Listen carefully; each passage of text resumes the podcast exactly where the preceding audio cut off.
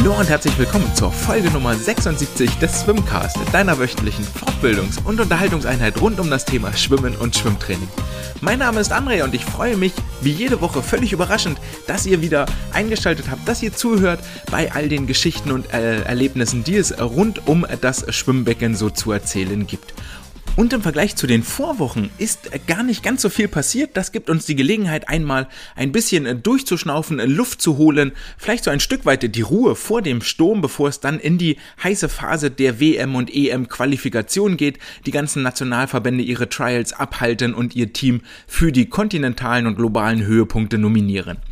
Was erwartet uns also in dieser Folge? Zum einen werden wir in der Wissenschaft der Woche einige Kindheitserinnerungen wecken. Wir werden uns in den Wettkampfbecken der Deutschen Republik umschauen, kleiden einige Stars neu ein und die College-Saison in den USA findet für die Damen ihren Höhepunkt mit den NCAA-Meisterschaften an diesem Wochenende startend jetzt am Mittwoch, den 16.03.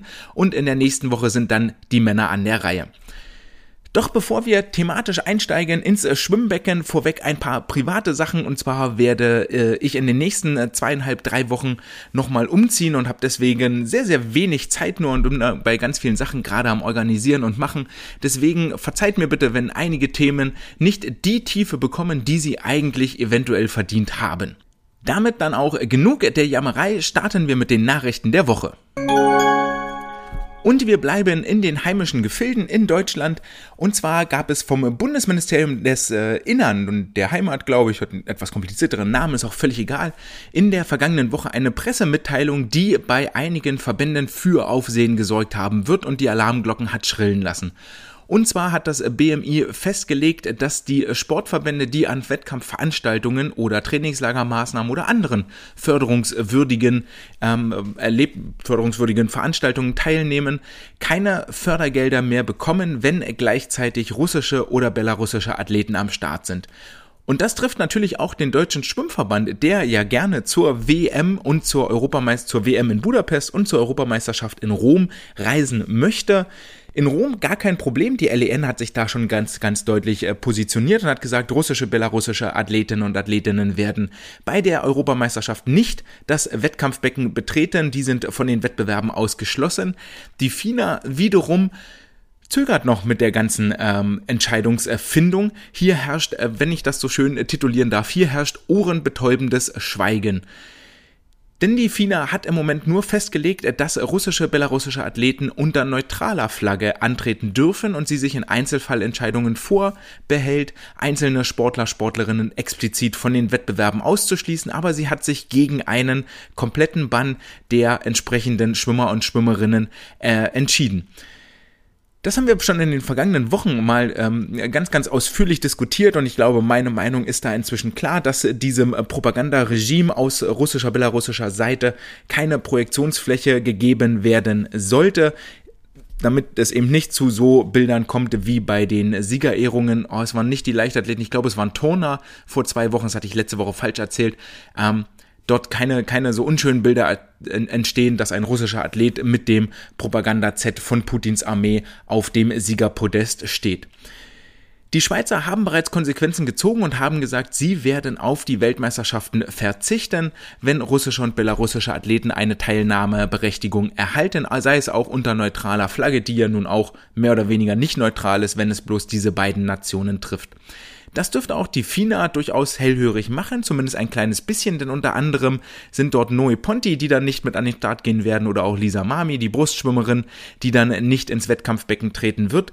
Wenn sich hier noch weitere Verbände zusammenschließen, und den DSV trifft das nun auch ganz hart, der mit Florian Wellbrock und Sarah Köhler und einigen jungen, aufstrebenden Talenten auch ein kleines Pfund in der Hand hält, sie von den Wettbewerben abzuziehen und damit die Attraktivität der Weltmeisterschaften zu mindern, hat auch das, äh, die, der DSV und dann äh, ein kleines Pfund in der Hand, um hier Druck auf die FINA bezüglich eines Ausschlusses der entsprechenden Athleten und Athletinnen ähm, auszuüben. Wäre natürlich schön, wenn sich dort noch andere Verbände mit anschließen, die Briten, die Australier, die äh, Amerikaner, dann äh, bekommt das Ganze nochmal deutlich mehr Gewicht, was so eine ähm, konsequente, was so eine konsequente Haltung verursachen und bewirken kann. Das hat man inzwischen beim Fußball gesehen, wo die Russ, wo der russische Verband ausgeschlossen worden ist. Wir dürfen also gespannt sein, wie sich das in den kommenden Wochen und Monaten noch aufdröseln und auflösen wird.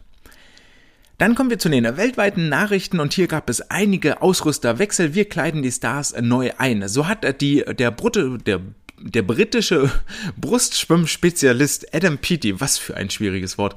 Adam Peaty hat seinen Ausrüster gewechselt. War er bis zu den Olympischen Spielen noch bei Arena unter Vertrag, ist er ab sofort ein Sportler, der in Speedo-Badehosen schwimmen wird, wird dort unter anderem an der Seite der amerikanischen Brustschwimmerin Lydia Jacobi das Team verstärken. Ähm, ein sehr, sehr aufsehenerregender Wechsel, dass Arena hier Peaty tatsächlich verliert an Speedo. Ähm, hinter dem, vor den Hintergründen ist da nichts weiter bekannt. Vermutlich wird es wie sehr, sehr oft einfach stumpf um das Geld gehen. Ebenfalls den Ausrüster gewechselt hat Penny Oleksiak, die jetzt von Aquasphere eingekleidet wird und vor einigen Jahren ganz groß ihre Kooperation und ihr Signing von Phelps bekannt gegeben hat, von der Marke Phelps. Die ist jetzt Geschichte, diese Zusammenarbeit. Die äh, Penny Oleksiak schwimmt ab sofort in der, äh, in den Schwimmanzügen von Aquasphere, wo auch unter anderem der Brite Ben Proud oder der Franzose Maxime Grousset unter Vertrag stehen. Also alles Kraulschwimmer hierbei. Vielleicht möchte sich Aquasphere über diese Schiene einen Namen machen. Dann hat der kanadische Headcoach, Headcoach Ben Titley das, äh, seinen Standort gewechselt. Er gilt so als Architekt des kanadischen Erfolges. Wir erinnern uns, dass die Kanadier ja unter anderem auch mit Summer McIntosh ganz, ganz, ganz präsent in der letzten Folge waren und äh, ganz präsent auf der Schwimmbühne aufgetreten sind, in den vergangenen Jahren sich extrem entwickelt haben, vor allem im, vor allen Dingen im Damenbereich und sein Vertrag von Ben Titley ist vom kanadischen High Performance Center nicht verlängert worden. Woran das jetzt genau gescheitert ist, sei dahingestellt. Es wurde nebulös formuliert, dass es hieß, naja, was man erwartet und was man bekommt sind oder bekommen soll, sind zwei verschiedene Paar Schuhe. Vermutlich ähnlich wie bei Adam Peaty oder bei ganz vielen Dingen im Leben wird das Geld der entscheidende Faktor gewesen sein. Allerdings braucht man sich dann an, an Ben Titleys Stelle auch gar keine Gedanken mehr um einen äh, großen äh, neuen Job machen. Da stehen die ein oder anderen Verbände schon Schlange und zugeschlagen hat hier bei ihm der spanische Verband, denn ab sofort wird Ben Titley in äh, Barcelona beheimatet sein, am dortigen spanischen High Performance Center, die äh, Schwimmer und Schwimmerinnen betreuen, auf die äh, kommenden Meisterschaften vorbereiten. Damit haben also im vergangenen Jahr zwei große Trainer des Schwimmsports ihren Weg zurück auf den alten Kontinent gefunden. Erst Jaco Verheeren, der über eine kurze Zwischenstation in Deutschland jetzt in Frankreich gelandet ist, und Ben Titley, der gebürtige Brite aus Kanada, jetzt zurück in Spanien. Also hier gibt es im Moment eine ganz, ganz klare Wissensballung. Und damit kommen wir zu den Wettkämpfen des vergangenen Wochenendes und hier bleiben wir in den, innerhalb der deutschen Grenzen, aber auch hier gibt es nicht so die ganz aufsehenerregenden Zeiten zu berichten. Hat natürlich zwei Gründe. Zum einen startet am kommenden Wochenende das Qualifenster für die Weltmeisterschaften und Europameisterschaften mit dem ersten Wettkampf in Magdeburg, wo die schnellsten Stars richtig, richtig schnell unterwegs sein wollen und sich für das Nationalteam qualifizieren möchten. Und der Nachwuchs seinerseits steckt jetzt aktuell natürlich mitten in einem Trainingsblock, der sie Richtung deutsche Jahrgangsmeisterschaften Ende Mai katapultieren soll. Deswegen auch hier nicht die wahnsinnig schnellen Zeiten. Dennoch, zwei Sachen gibt es äh, zu erzählen und zu erwähnen. Zum einen war die Neckars-Ulmer Sportunion in Person von Annika Brun in Sindelfingen im Wasser. Sie schwamm die 50 Freistil in 27,24. Für sie eine eher so mittelprächtige Zeit, was der Vergleich mit dem Wettkampf in Duisburg auch bestätigt. Hier war nämlich die SG Essen am Start und hat einige schnelle Zeiten ins Wasser gebracht. Unter anderem Rosalie Kleibold, die über die 50 Freistil 27,08 zwei Zehntel schneller war als Annika in Sindelfingen und über ihre liebere Strecke die 200 Meter Freistil nach 2.04.31 anschlug. Ihre Teamkameradin Katrin Demner schwamm die 200 Delfin in 2.15 und die 200 Meter Lagen in 2 Minuten 17. Beides noch ein Stückchen weg von ihren Zeiten aus dem vergangenen Sommer, als es um die Olympia-Quali ging, aber in den nächsten drei Wochen, da wird dann der Erfolg eingefahren und da kommt es drauf an, richtig schnell zu sein. Aber zwei weitere Nachwuchsathleten der SG Essen wussten in Duisburg zu überzeugen. Zum einen Nina Sandrine Jesse, die 17-Jährige, die noch vor ein paar Wochen für die SG Dortmund an den Start ging und jetzt mit ihrem Trainer Stefan Wittki zur SG Essen gewechselt ist an den dortigen Bundesstützpunkt, schwamm mit über 50 Meter Freistil die schnellste Zeit vom Wochenende. In 25,96 auch auf einen der vorderen Plätze in der deutschen Bestenliste und die 100 Freistillen 26,50 Sekunden, womit sie zweimal fast an ihre DJM-Zeiten aus dem Oktober herangeschwommen ist, in dieser doch sehr trainingsintensiven Phase, also da ist wohl einiges noch zu erwarten in den kommenden Wochen und Monaten. Ebenfalls schnell unterwegs war der 17-jährige Philipp Peschke, der die 100 Freistil 51,43 schwamm und damit sich schon mal als Medaillenkandidat für die deutschen Jahrgangsmeisterschaften äh, registrieren kann. Das war's auch schon von den Startblöcken der Republik. Wir kommen damit zum vorletzten Punkt der heutigen Folge schon, nämlich zur Wissenschaft der Woche. Und die Wissenschaft der Woche, habe ich angekündigt, wird uns einige Kindheitserinnerungen zurück ins Gedächtnis rufen. Der Titel des dieswöchigen Papers lautet The Effect of Hand Posture on Swimming Efficiency. Veröffentlicht wurde das Ganze von Forschenden um Vandenberg im November 2021 in einem Journal, wo man sich immer fragt, sowas gibt's eigentlich? Und zwar ist der Titel des Journals Experiments in Fluids, also Experimente in Flüssigkeiten es gibt offensichtlich einen Markt dafür, wer hätte das gedacht. Worum geht es? Für alle, die des Englischen nicht ganz so mächtig sind, wenn man das Ganze übersetzt, The Effect of Hand Posture on Swimming Efficiency. Es geht also darum, wie die Handhaltung, die Handposition, die Handformung sich auf die Effizienz des Schwimmens auswirkt. Genauer genommen müsste es eigentlich heißen auf die Vortriebseffizienz ähm, an der Stelle, weil Effizienz könnte ja auch einfach die Bewegungsökonomie an sich sein. Also da spielen noch einige andere Sachen mit rein, aber es geht also um die Handhaltung und wenn wir uns das etwas äh, genauer in, ins Gedächtnis rufen, dann sind wir eigentlich immer wieder überrascht, weil Menschen sind nämlich fatalerweise fürs Schwimmen eigentlich gar nicht gemacht und gedacht. Wir haben uns vor ganz, ganz langer Zeit schon aus den Urozeanen rausgekrabbelt und haben dann in den kommenden Millionen Jahren an Evolution eigentlich alles verloren, was so gutes Schwimmen auszeichnet. Wir haben keine Schwimmhäute, wir haben keine Flossen mehr, nichts, keine Extremitäten, die viel Wasserdruck aufbauen, eine hohe Endgeschwindigkeit erreichen. Das ist das, was Hände und Füße machen, aber wir mit Flossen natürlich viel, viel effizienter und schneller. Stattdessen haben wir zwei so Klumpen und Stumpen, nämlich Hände und Füße ähm, an den Beinen und an den Armen dran. Und es gibt inzwischen schon ganz, ganz viele Ideen und vielleicht auch Mythen, die für eine perfekte Handhaltung so in der Schwimmerszene kursieren. Gab es vor einigen Jahren den ganz großen Trend, dass leicht gespreizte Finger den Abdruck erhöhen, dass, äh, dass vielleicht auch eine leicht hohle Hand, also nicht eine ganz flache Hand, sondern so eine leicht hohle Hand, als würde man so eine große Salatschüssel festhalten, vielleicht auch vorteilhaft wäre, weil dann die Druckdifferenz zwischen der Vorderseite und der Hinterseite größer ist. Und ähm, generell äh, ganz, ganz viele Geschichten, die hier, die hier nicht so richtig untersucht sind. Was inzwischen tatsächlich Konsens ist und was weiter bestätigt ist, ist die Tatsache, dass ein leichtes Spreizen der Finger tatsächlich den, den Abdruck erhöht, den Widerstand im Wasser erhöht, den Druck, den man aufs Wasser bringen kann, äh, maximiert und man deswegen mehr, mehr Kraft übertragen bekommt und eine höhere Endgeschwindigkeit erzielt.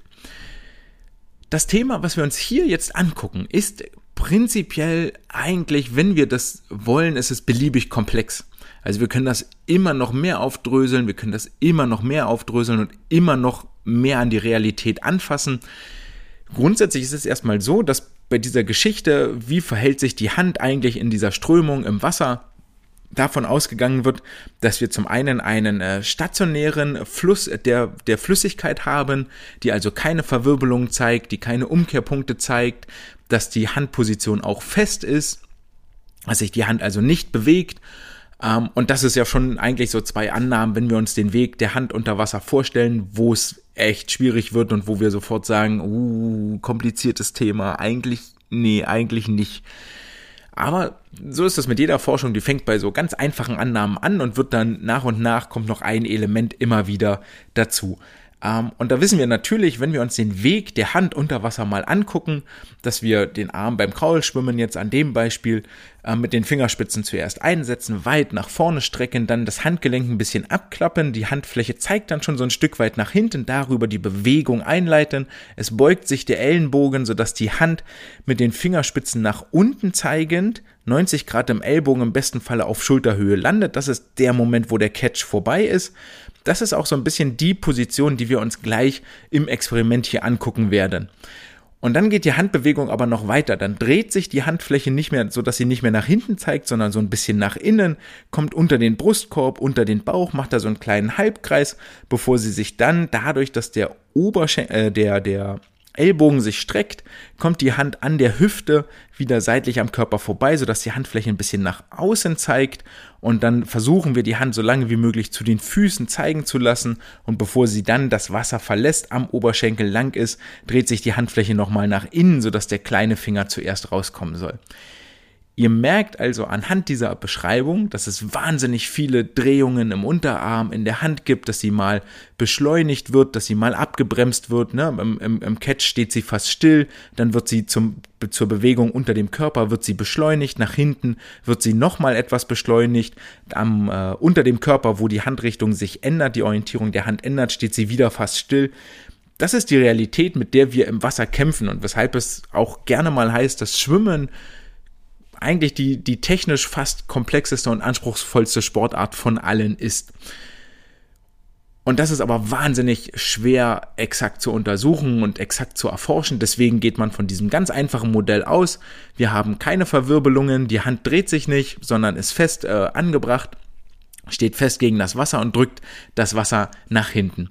Dazu gibt es auch schon sehr, sehr viele Studien, wie das so passiert, aber so nach und nach merkt man dann auch, dass so Studien aus dem Jahr 1979 von Schleiauf war da eine der ersten, der äh, die Hand in den Windkanal gehalten hat und dann mal geguckt hat, was passiert denn da so, wie sieht das aus mit weiß gar nicht, wie das damals, damals war.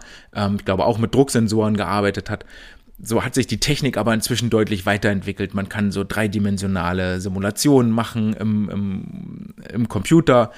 Äh, man kann das Handmodell nochmal verfeinern, die Sensoren sind besser geworden und so weiter und so fort. Die ganze technische Fortschritt trägt natürlich auch der Wissenschaft oder kommt der Wissenschaft zugute, die hier dann auf bestehenden Erkenntnissen nochmal aufbauen und diese verfeinern kann.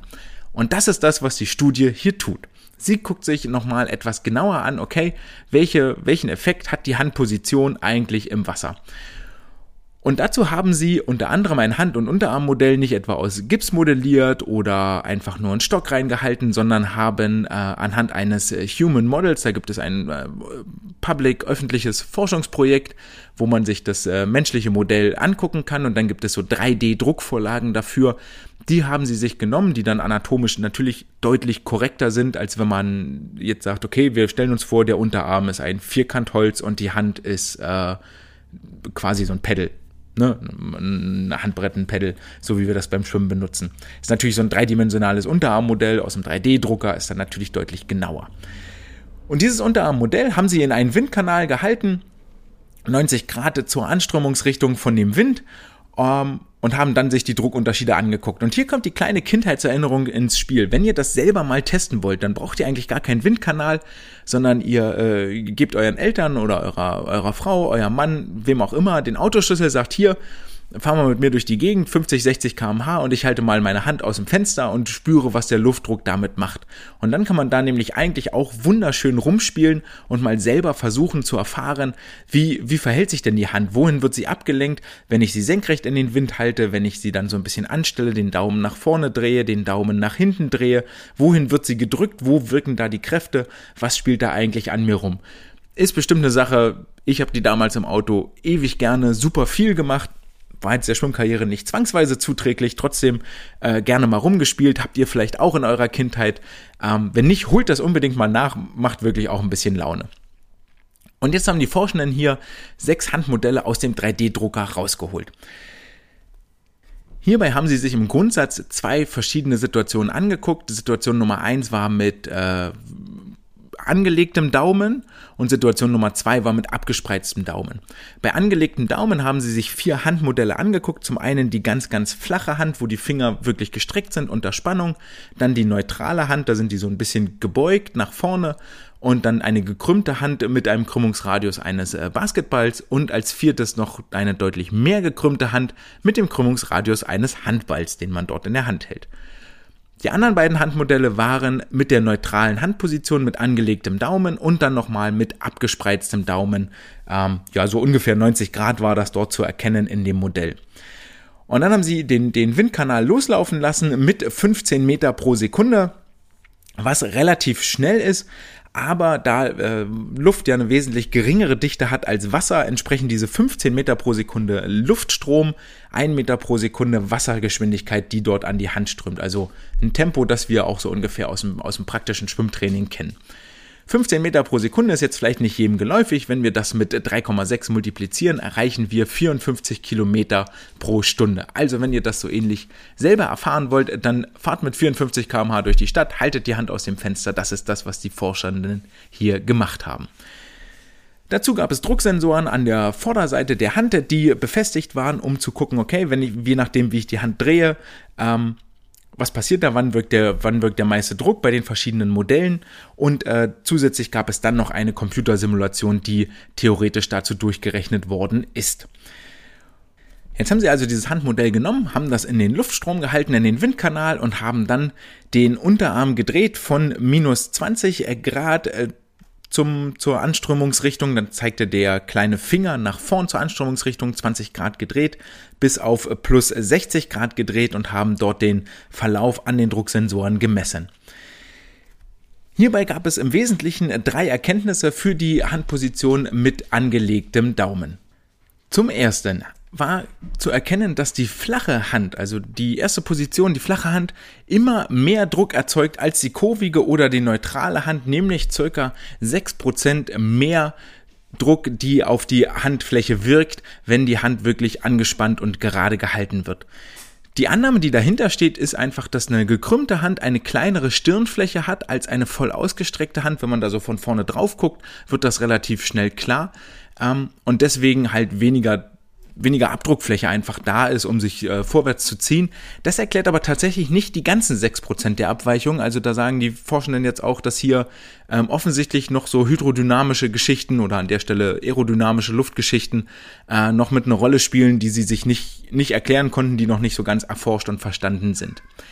Die zweite Erkenntnis ist, dass der Druck maximal wurde, wenn die Hand 5 bis 10 Grad äh, in, mit dem Daumen voraus um 5 bis 10 Grad in den Luftstrom gedreht ist. Auch im ersten Moment überraschend, weil in dem Moment, wo ich nicht mehr senkrecht mit der Hand zum Luftstrom stehe, verändert sich ja auch wieder die Stirnfläche. Wenn ich die Hand von vorne angucke und dann so 5 Grad drehe, sehe ich wieder, wird etwas kleiner als vorher. Das liegt wohl darin begründet, dass der Unterarm sich mitdreht und der auch aufgrund seiner größeren Fläche mehr zum Gesamtdruck beiträgt. Und deswegen, ähm, da der Unterarm nicht ganz gerade oder ganz parallel ähm, mit der Frontfläche der Hand ist, sondern dann sein, sein Stirnflächenmaximum erreicht, wenn die Hand sich fünf bis zehn Grad dreht, ist das der Grund, weshalb dort der maximale Druck wirkt und die größte mögliche Kraftübertragung stattfindet. Die dritte Erkenntnis ist dann wiederum, dass die Auftriebskräfte nicht unterschiedlich sind zwischen der geraden und der gekrümmten Handhaltung. Und hier müssen wir jetzt zwischen zwei Sachen unterscheiden. Es gibt ähm, zum einen die Widerstandskräfte, die wirken. Das ist so das erste Mickey Maus Bild, was man im Kopf hat. Wenn man sich so einen Ball zum Beispiel nimmt und den an die Hand legt und den wegwirft, dann ist das eine Widerstandskraft, die da wirkt, die dafür sorgt, dass der Ball wegdrückt, abprallt und ähm, von mir vorangeschoben wird. Und dann gibt es aber noch, weil wir hier von äh, fließenden Objekten sprechen, Wasser oder Luft, gibt es dann noch Liftkräfte, also Auftriebskräfte, die wirken. Das praktische Beispiel hierfür ist der Flugzeugflügel. Der ist ja auch, wenn ihr euch den anguckt, so von der Seite, dann ist der nicht gerade, sondern ist an der Oberfläche gebogen. Und das hat den Grund einfach, dass über diese gebogene Oberfläche der, die, die Luft schneller drüber fließt als unten am, an der unteren Seite des Flügels und deswegen an der Oberseite des Flügels ein geringerer Druck herrscht als an der Unterseite und das Flugzeug daraufhin deswegen von unten so nach oben gedrückt wird, beziehungsweise sich oben Richtung geringerem Druck äh, bewegt. Das ist einfache Physik und das, was das Flugzeug am Ende des Tages auch mit in der Luft hält. Und das ist auch das, was hier ähm, beim Schwimmen natürlich passiert und ähm, was auch mit eine Rolle spielt. Diese Liftkräfte ist das, was wir auch beim, beim Sculling, bei diesen Wassergefühlsübungen haben. Wenn wir die Hand so einen kleinen Achten von links nach rechts bewegen, dann kommen wir ja auch nicht vorwärts, weil wir Wasser nach hinten drücken, sondern nur, weil wir das Wasser seitlich bewegen und genau diese Liftkräfte entstehen. Das ist das, was uns dann vorwärts bringt. Das ist auch das, was passiert, wenn die Hand unter den Körper geht, zum Beispiel beim Kraul oder beim Delfin-Armzug. Auch da wirken Liftkräfte. Vielleicht vereinfacht gesagt, diese Auftriebskräfte, Liftkräfte wirken immer dann, wenn wir die Hand diagonal zur Bewegungsrichtung bewegen.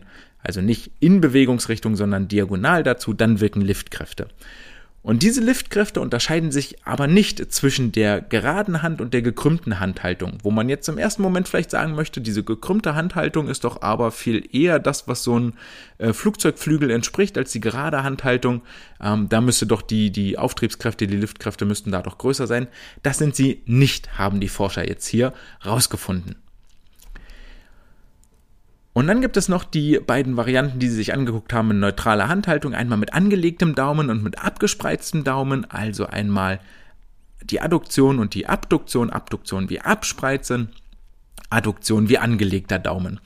Und hier ist jetzt relativ, ähm, ja, eigentlich das, was man so erwarten würde. Bei angelegtem Daumen ist der Widerstand gegenüber der anströmenden Luft kleiner im Vergleich zum abgespreizten Daumen.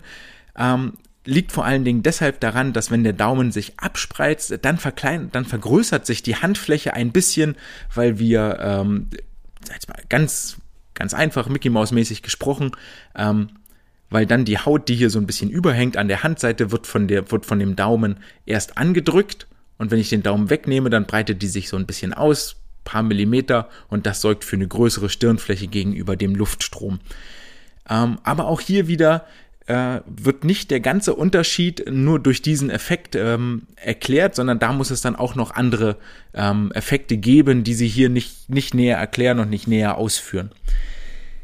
Des Weiteren sagen sie, dass die Liftkräfte mit angelegtem Daumen wesentlich größer sind, sobald sich die Handdrehung auf über 50 Grad ähm, bewegt, also mehr als 50 Grad in den Luftstrom geneigt ist. Und das ist äh, vor allen Dingen wichtig in bestimmten Phasen des Armzugs, wenn wir uns nochmal überlegen, ähm, dass der angelegte Daumen größere Liftkräfte hat, wenn der Daumen um mehr als 50 Grad sich um, oder wenn die Hand sich Richtung Daumen um mehr als 50 Grad in den Luftstrom dreht. Ich hoffe, ihr seid noch dabei. Also wenn wir im Prinzip am Ende des Armzugs sind, wenn die Hand sich Richtung Oberschenkel bewegt, da wäre das so ein Fall, wo die Hand sich um mehr als 50 Grad dreht und da ist mit angelegten Daumen sind größere Liftkräfte zu messen, also letztendlich erzeuge ich dann damit einen größeren Vortrieb. Die Forschenden schränken aber an dieser Stelle ein, dass die Unterschiede klein sind, aber signifikant ähm, für die Praxis in der Summe äh, irrelevant erscheinen. Also die Unterschiede sind statistisch signifikant auf einem sehr, sehr kleinen Maßstab und deswegen sagen sie, ey, für die Praxis, da spielen so viele andere Effekte noch mit rein. Ähm, vermutlich ist es irrelevant, was hier da an der Stelle passiert.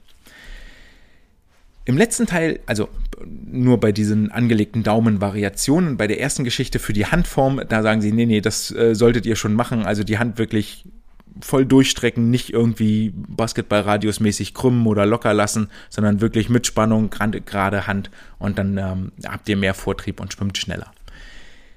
In einem zweiten Teil dieser Forschungsarbeit haben sie sich äh, am Computer den dreidimensionalen Wasserfluss respektive Luftstrom angeguckt und haben hierbei vorangegangene Ergebnisse bestätigt, nämlich, dass äh, dieser optimal ist und am meisten Vortrieb erzeugt, wenn die Finger leicht gespreizt sind. Und jetzt natürlich die wichtigste Frage, die sofort aufploppen muss, okay, wie leicht müssen denn die Finger gespreizt sein? Und hier ist die fatale Nachricht eigentlich, das ist nicht für alle gleich. Das Ganze ist nämlich abhängig vom Fingerdurchmesser, von der Dicke der Finger, die ich mir angucke. Und ähm, das Ganze ist äh, mathematisch formuliert. Das ist jetzt das dritte Paper, das die gleiche Relation rausfindet. Also können wir wohl von ausgehen, das ist richtig. Wenn wir die Fingerdicke mit dem Faktor 0,4 multiplizieren, dann bekommen wir den Abstand, den zwei, den die, den die Finger voneinander haben müssen. Wenn ich mir jetzt also hier mal meinen Mittelfinger angucke und sage, okay, der hat einen äh, Durchmesser von 1,5 Zentimeter, keine Ahnung, ob das viel oder wenig ist, so ist es, von 1,5 Zentimeter und multipliziere das mit 0,4, dann komme ich darauf, dass meine Fingerspitzen äh, oder dass meine Finger so ungefähr 6 Millimeter gespreizt sein müssen für einen optimalen Vortrieb. Kann jetzt jeder mal bei seinen Sportlern bei sich selber nachmessen und dann überlegen, ob ihr diese 6 mm denn auch im Wasser, im Schwimmen wirklich trefft. Aber so leichtes Spreizen ist auf jeden Fall von Vorteil. Was lernen wir jetzt daraus aus diesem Paper aus der Wissenschaft der Woche? Dass es einen Unterschied gibt, zum einen zwischen dem Widerstand, den ich dem Wasser biete mit meiner Hand, der Drag, und den Auftriebskräften, die dann an dieser Hand wirken. Und das Ganze ist, äh, bleibt weiterhin ein sehr, sehr spannendes Forschungsfeld, bei dem noch ganz viele Fragen unklar sind. Das habt ihr auch gerade gehört, dass diese ganzen Mechaniken noch nicht vollständig äh, verstanden sind. Vor allen Dingen die Frage des Daumens, ob der angelegt oder abgespreizt sein soll, die ist noch weiterhin ungelöst und wird auch hier jetzt nicht final beantwortet. Insgesamt gibt es drei Studien, die sich damit schon beschäftigt haben. Zwei Studien präferieren den abgespreizten Daumen, eine Studie den angelegten Daumen hinsichtlich der Widerstandskräfte, die dort wirken.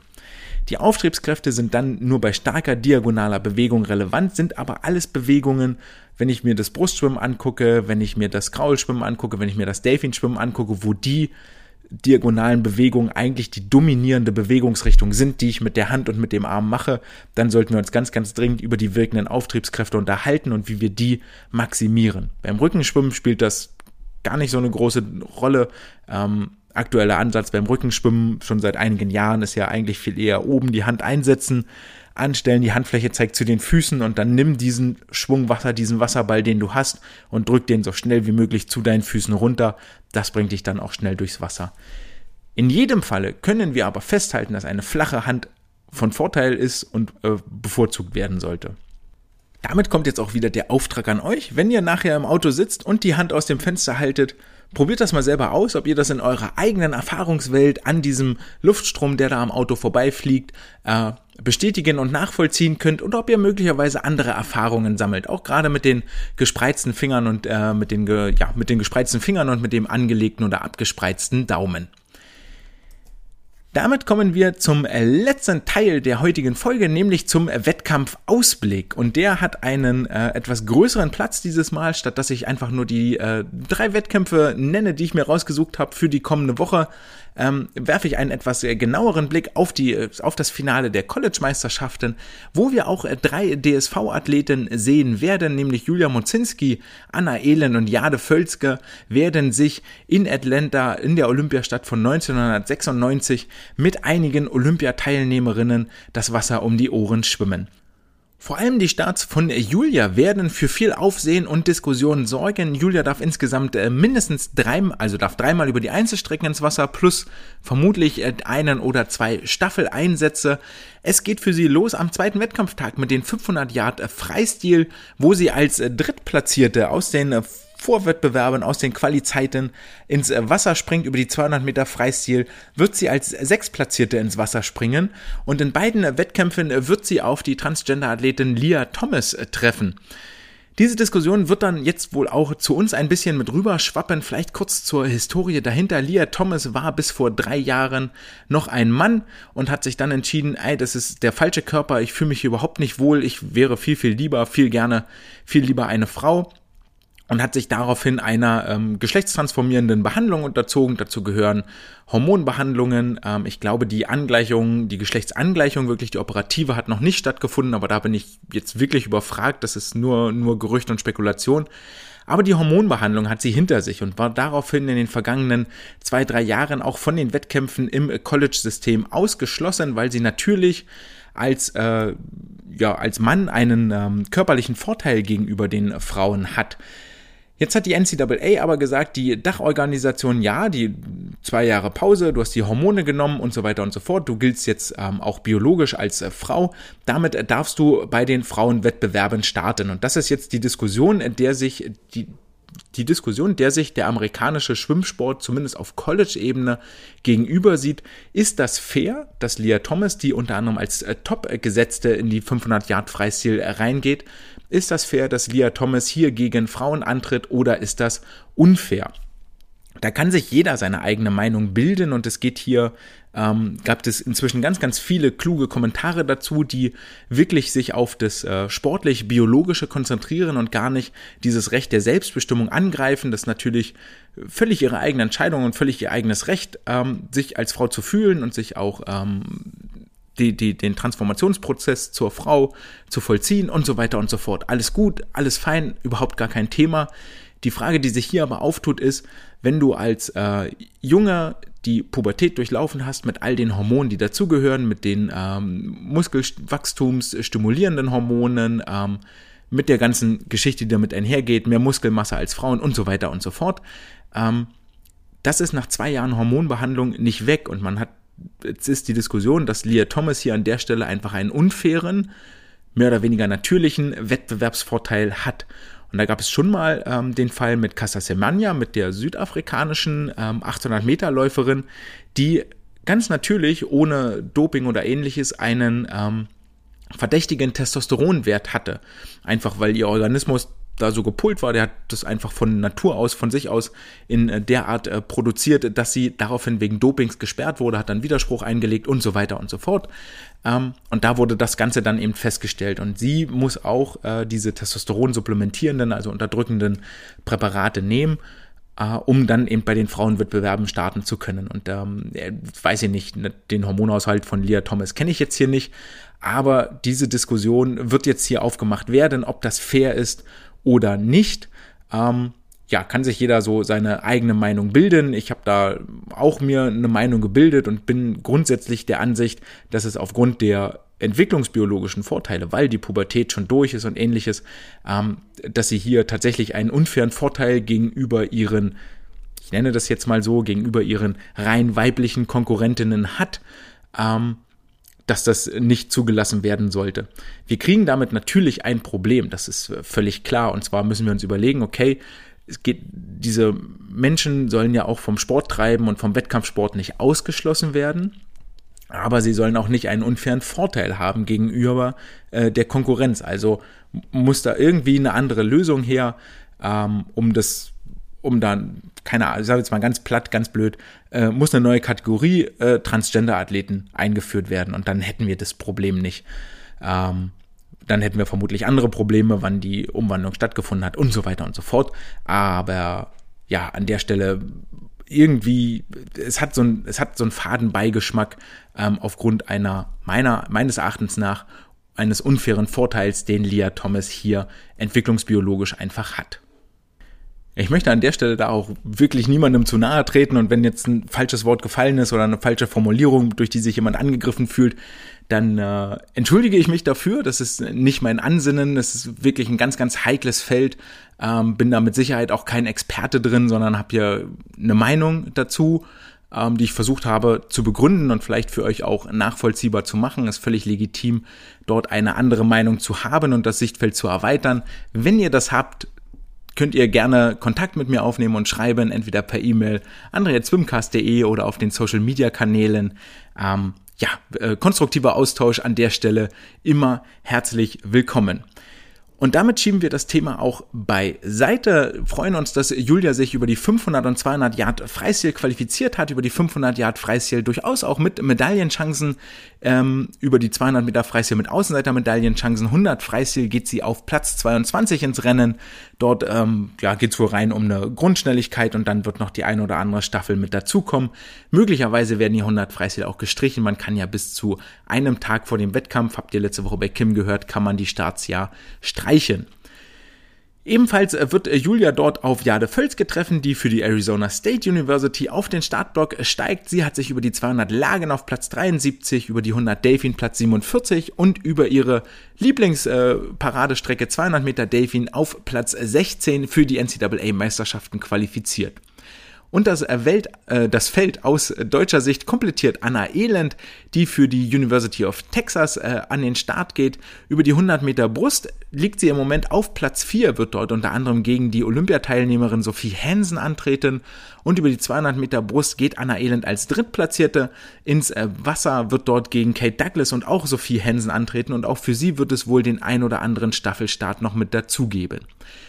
Das Feld sowieso generell sehr, sehr hochwertig und ähm, sehr, sehr flott besetzt äh, bei, den, bei diesen College-Meisterschaften. Ganz äh, traditionell über die 200 Meter Lagen werden unter anderem die Olympiastarterinnen Ellen Walsh und Tori Husk ins Wasser springen.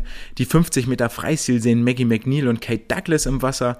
Die 100 Meter Delfin wieder Tori Husk und Maggie McNeil, beide mit olympischen Medaillen dekoriert aus äh, Tokio. Die 100 und 200 Meter Rücken werden Regan Smith und Ryan White im Wasser sehen. Auch sie haben Olymp Olympia-Edelmetall gewonnen im Falle von Reagan Smith und Ryan White war Bestandteil des amerikanischen Olympiateams.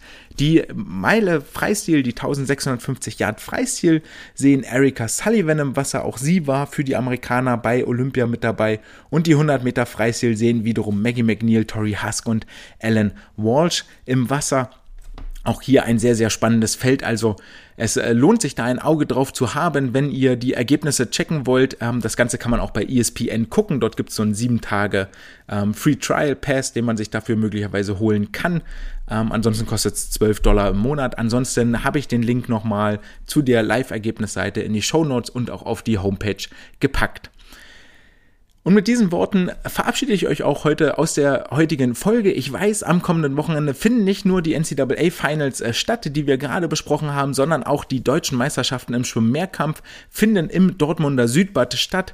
Hier ist es wahnsinnig schwierig, einen Ausblick zu geben, weil ich natürlich jetzt überhaupt nicht weiß, was die Jüngsten so in den vergangenen Wochen ähm, im Wasser gemacht haben, wie sich mögliche Corona-Restriktionen noch auf das Training ausgewirkt haben. Ähm, schön, dass der Wettkampf stattfindet, dass sich die Besten, die jüngsten Besten hier messen dürfen auf nationaler Ebene. Aber seht das Ganze vielleicht ganz viel als äh, Wettkampferfahrung und dass sie sich in diesem Umfeld äh, einfach wohlfühlen und den Wettbewerb genießen, als dass es darum geht, ganz viele neue Bestzeiten und ganz viele vordere Platzierungen zu erschwimmen. Außerdem an diesem Wochenende unterwegs die Landesmeisterschaften in Bayern und in Sachsen. Viel Erfolg allen, die dort oder auch auf allen anderen Wettkämpfen auf den Startblock steigen. Habt eine schöne Zeit, genießt das Schwimmen. Es war mir eine Freude, euch zu unterhalten und ich entlasse euch mit der Aufgabe. Seid nochmal Kind, haltet die Hand beim Autofahren aus dem Fenster und spielt ein bisschen mit dem Fahrtwind rum. Ich freue mich, wenn wir uns nächste Woche wieder hören. Das war's für heute. Ciao!